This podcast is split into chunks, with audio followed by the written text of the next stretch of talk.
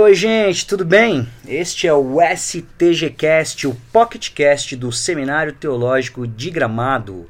Cada semana a gente tem uma breve entrevista com um dos nossos professores. Eu me chamo Ed e tenho o privilégio de coordenar o STG e conversar com muita gente boa que passa por aqui ao longo do ano. A propósito, para você que não sabe nada sobre o Seminário Teológico de Gramado, ele é um dos ministérios da Teach Beyond Brasil. Você pode acessar o site teachbeyond.com.br e descobrir um pouco mais sobre essa organização cristã aqui do Brasil.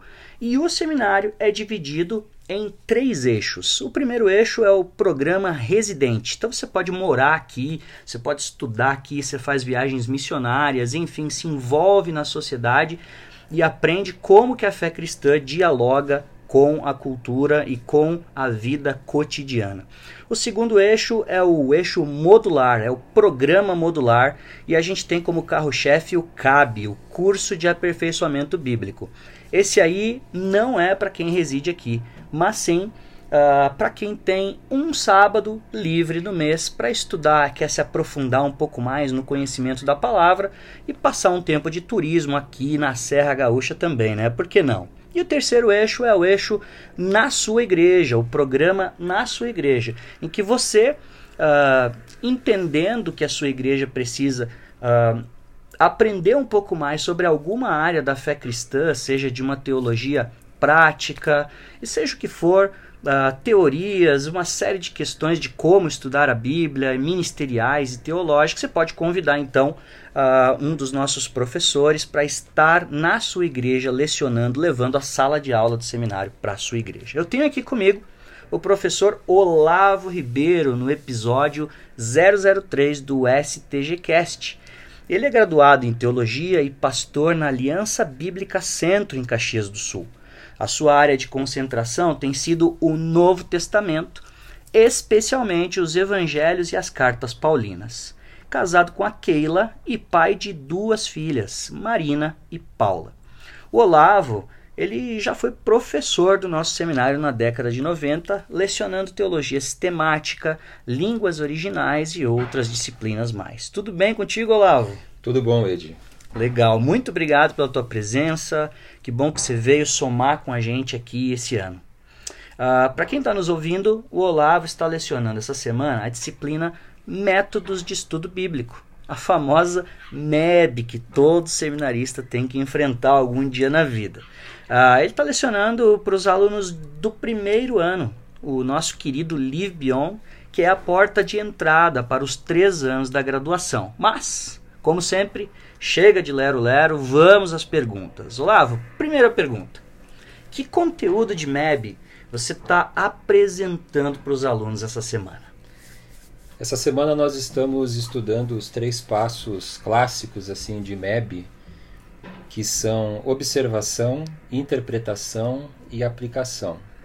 Então, na verdade, a gente vai ver dois métodos. O primeiro método que eu chamo de, do método histórico-gramatical, que se baseia nesses três passos.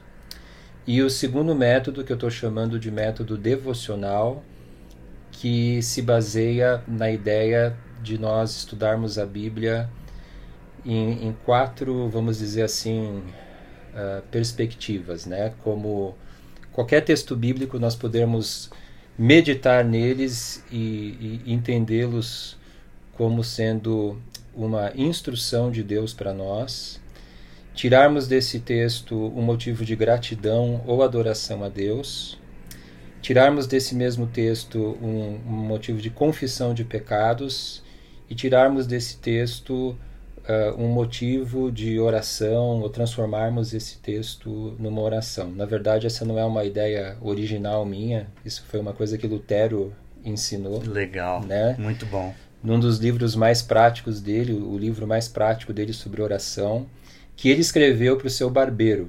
Nossa. O barbeiro dele pediu uma orientação como ele poderia orar e desenvolver o hábito da oração, e Lutero então escreveu é, esse pequeno livro, e o que eu vou compartilhar nesse segundo método é a essência desse livro dele.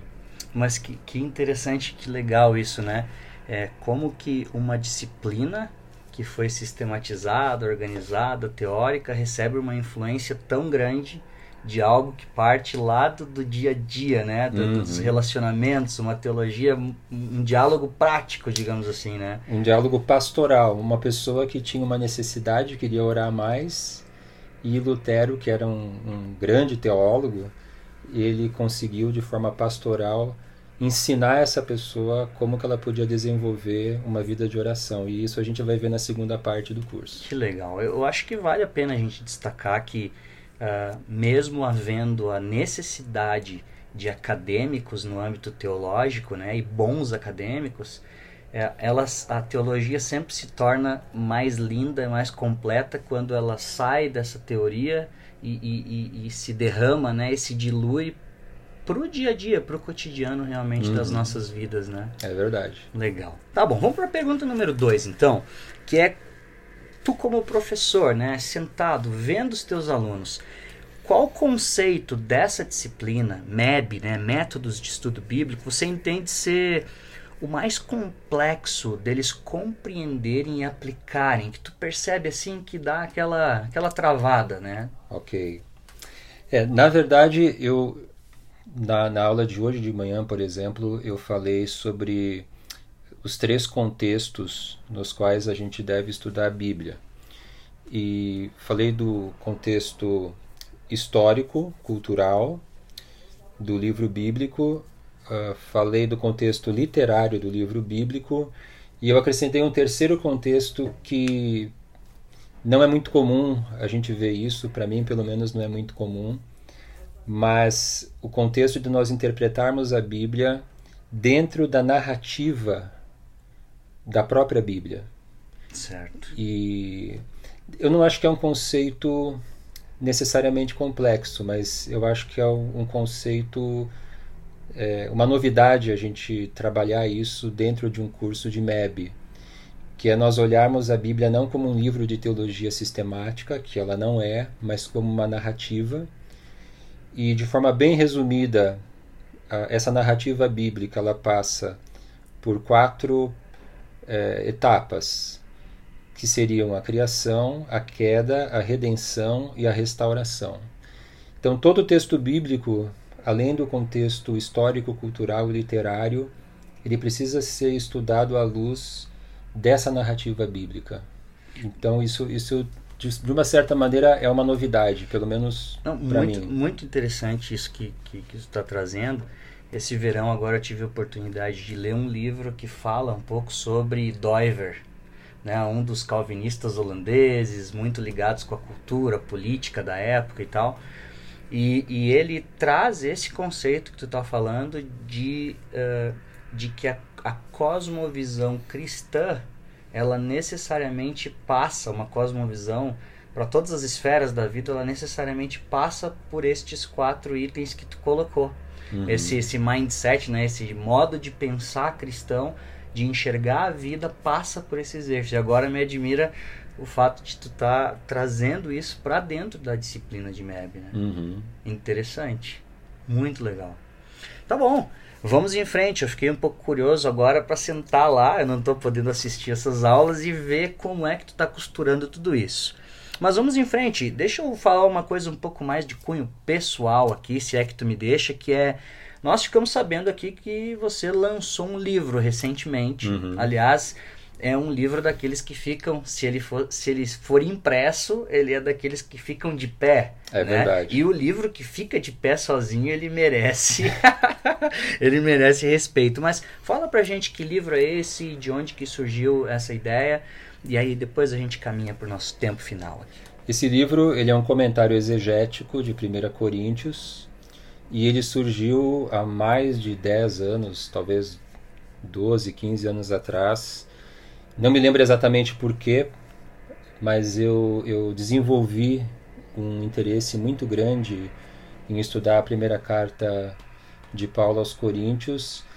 E, e na época, e de uma certa forma até hoje, é, existe uma carência muito grande de comentários bíblicos em português. Sim, muito. E como eu, eu tinha estudado inglês e eu já lia bastante em inglês, eu pensei comigo, poxa, eu acho que eu poderia fazer essa pesquisa, já que eu me interesso tanto por essa carta, e quem sabe poderia também dar uma contribuição para a igreja brasileira ou para a igreja de fala portuguesa, transformando então essa minha pesquisa num comentário exegético. Então, eu comecei esse comentário em 2014, terminei agora em 2019.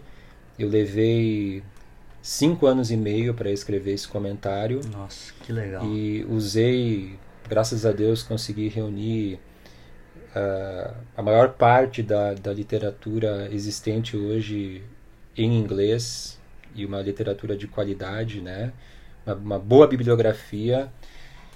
E eu acho que o resultado ficou bem legal. Acho que a gente tem um comentário bem acessível, fácil de entender e bem abrangente. Acho que o resultado ficou bem satisfatório. Legal. Eu não li ainda, Olavo, mas eu estou sabendo que essa semana está em promoção por R$ 24,99, né? Exatamente. Pela Amazon, então você pode colocar lá Olavo Ribeiro, né?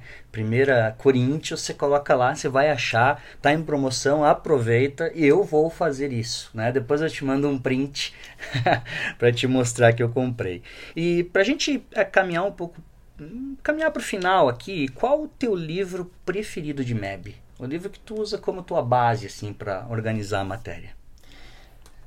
Eu, eu, tenho um livro que eu inclusive vou sugerir aos alunos. Ele não é um livro é, especificamente de MEB, mas com certeza é um livro que, que ensina indiretamente métodos de estudo bíblico, que é um livro do John Stott chamado Para Entender a Bíblia. Legal.